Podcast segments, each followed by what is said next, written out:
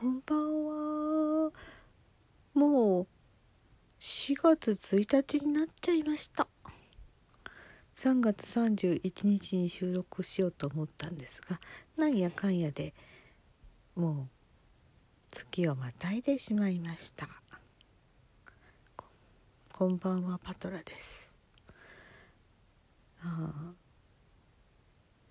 今日はね、レッスンでした。ええ。車がなかったので歩いて行きました。前だったら1 5 6分で行けたと思ったのに足が遅くなっちゃったんでしょうか。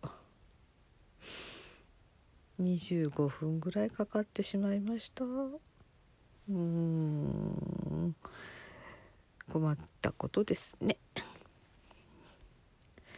まあさてうん今日の出来はというとまあセブシックと小野アンナ教本は、うん、まあまあクリアしました。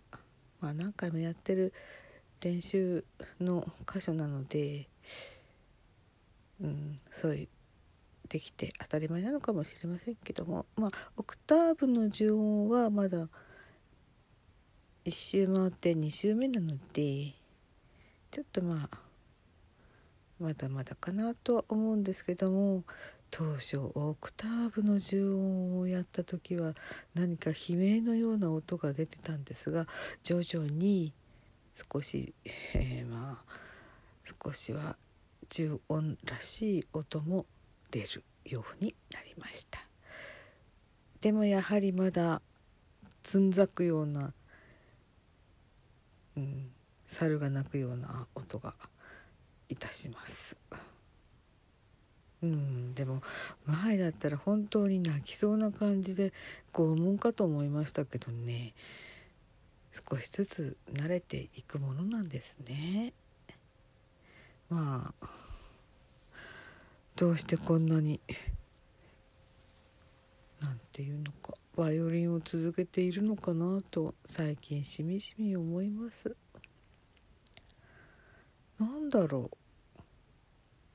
教本をずっとやってる時は結構進むことができたと思ったし音もそんなにひどく注意されることがなかったんですよね。なんだか身体能力が落ちたのかな？あと感覚的にもうんバイオリンを触ってる時間がやっぱり少ないのは良くないのかなと思いました。そういえば前は結構1時間2時間は弾いてたりしたこともありましたからね。今はなんやかんやで時間が取られてやってる最中にも邪魔が入ったりとかしてそれでもなんか無理やりやってはいるんですが時間かかっちゃいますね。こうやっぱ細切れ練習ですからね。まあやんないよりはいいです。やんないよりはいい。セプシックはまあまあうん。でしたね。少しセブシックの譜読みって言ったらちょっと笑われてしまいそうなんですが前は本当にあの一小節だけの課題が毎回毎回一小節ずつやっていくんですけど今は、えー、と2ポジションのところとあと3ポジションあと4ポジションの練習をやっていますが何回やっても覚えられなかったですね。えなんだこれって感じです。なんでこの音に飛んでいくのか。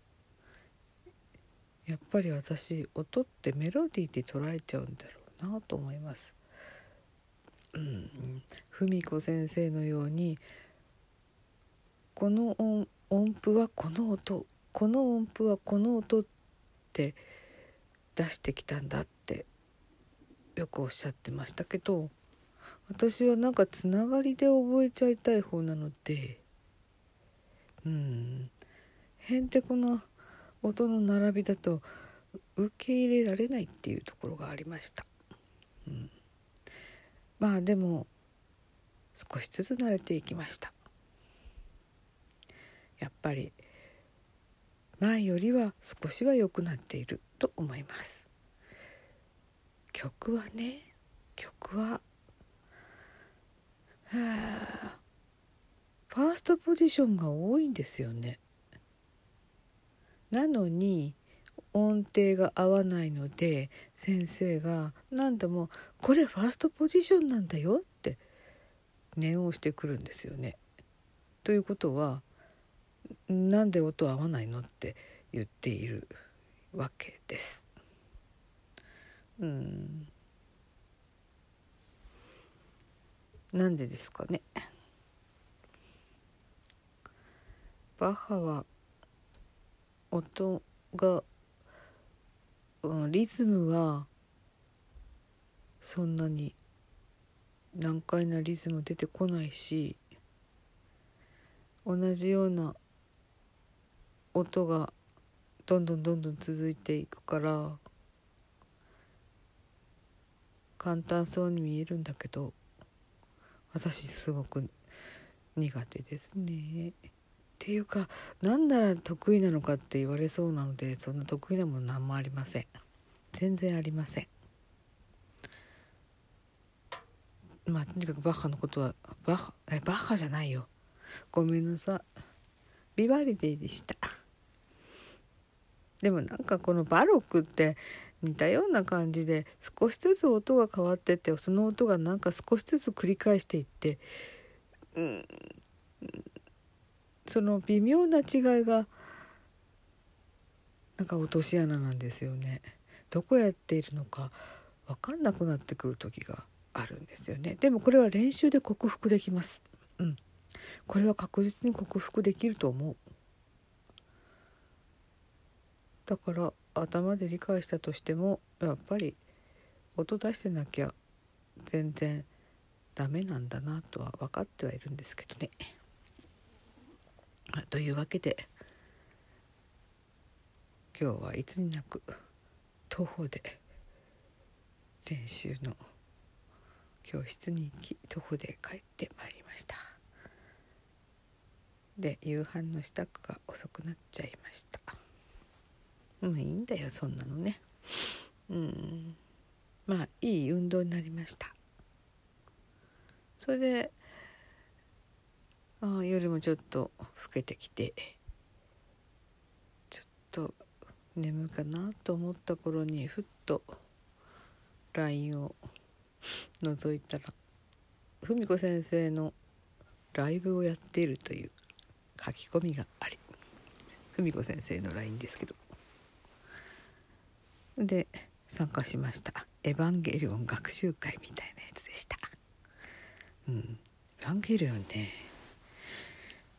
子供が見てたので私もちょっと見たんだけど全く意味が分からなくって過ぎていたんですが、うん、最近文子先生が「エヴァンゲリオン内容攻略」ということでどんどん配信していただいているので興味を持って聞いています。いやびっくりだわ。全然知らなかった。私はシンジ君のことしか知りませんでした。あと綾波レイさんですかね。あれあの声優さんは林原めぐみさんがやっていたと思います。その頃から子供が声優さんの名前をいっぱい何回も何回も家庭で言っていたのでちょっと覚えましたね。あれ？林林原めぐみさんってコナンにも出てきたんじゃなかったっけ？うん。コナンに出てきたと思う。